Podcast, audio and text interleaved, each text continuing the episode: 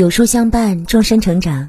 亲爱的书友，早上好，这里是有书，我是主播赏心情。那今天我们要分享的文章是：中年人最大的清醒。人这一生啊，千难万难，中年最难。上有老，下有小，房贷、车贷、卡债。睁开眼，没一处不花钱。职场小心翼翼，生活一地鸡毛；闭上眼，没一样不操心。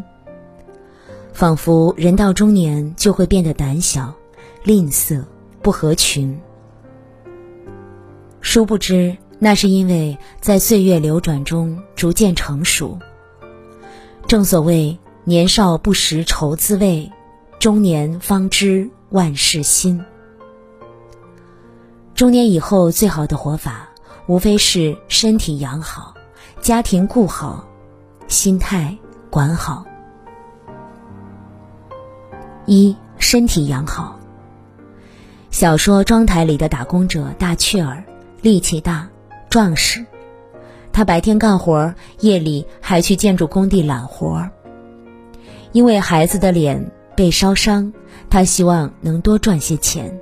带孩子去做美容手术，他仗着自己能干能吃，没日没夜的干活，一次又一次硬撑，却累出了心脏病。早在之前，大雀儿工作的时候就曾突然晕倒，但他自己未曾理会，只说是累的睡着了，大家也就都没在意。直到长期劳累熬坏了身体。在陪孩子去游乐园的时候，倒下睡去，再也没有醒来。这个家，也就失去了顶梁柱。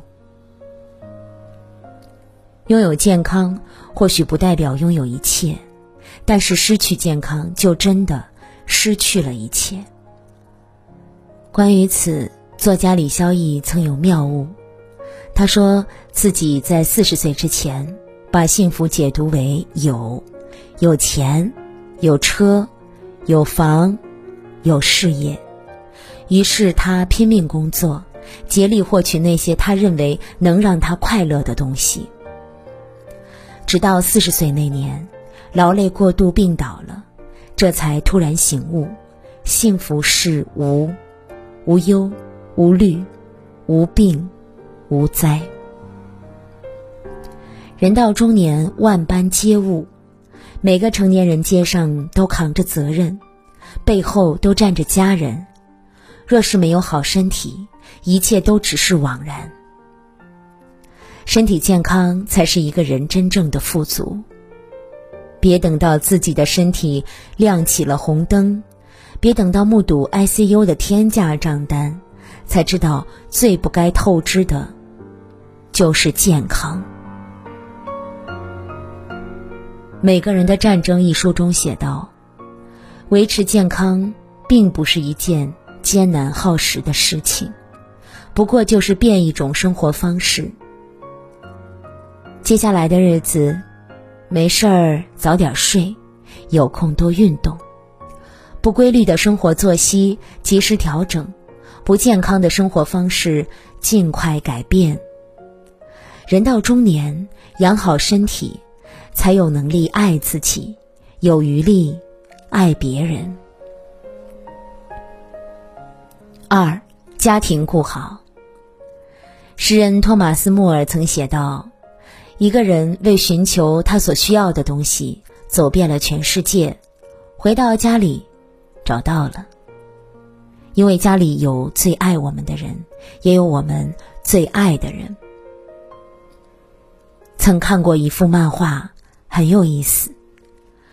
漫画中的曹多多会把工资奖金都上交给老婆，老婆却不太高兴，他抱怨道：“每天见不着你的人，这日子过的，哎。”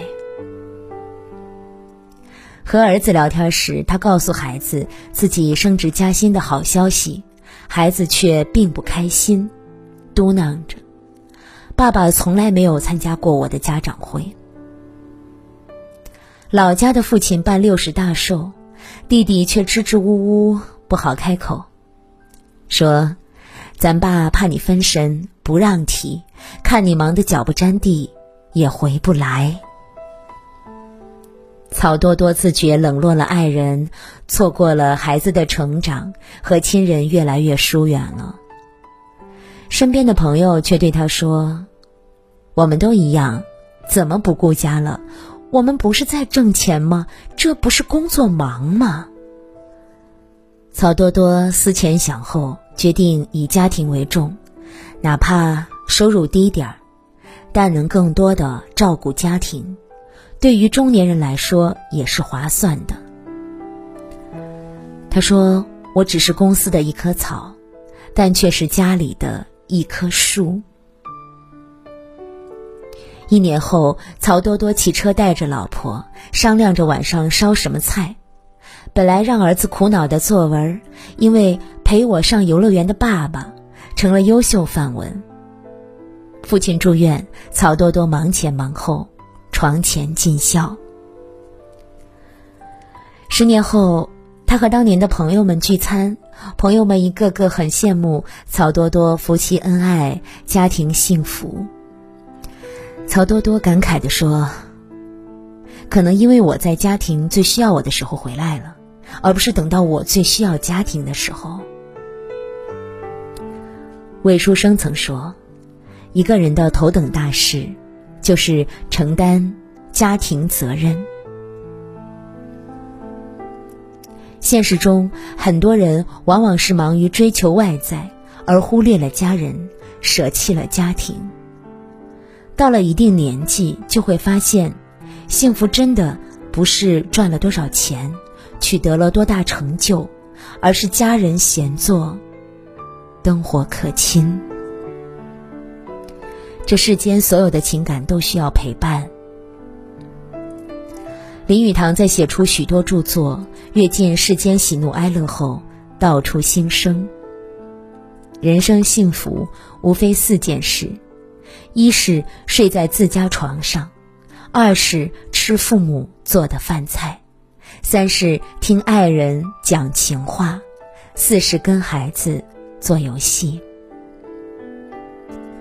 家庭是每个人避风的港湾，也是每个人心灵的归宿。在谋生的路上，不忘顾家；在谋事的路上，记得陪伴，定能从家庭中获得充足的能量前行。曾在《不如任性过生活》中看到一个小故事。有一天遇上台风天气，两个人在街上走着，忽然间都被掉下来的瓦片打中前额，流血了。一个人就想啊，我怎么这么点儿背呀？为什么瓦片不落在别人头上，偏偏落在我头上呢？我怎么这么倒霉？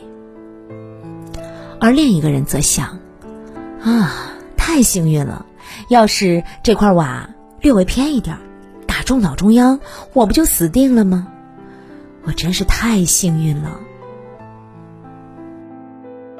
常言道：“物随心转，境由心造。”可见事情的好坏不在于事情本身，而在于自己的心态。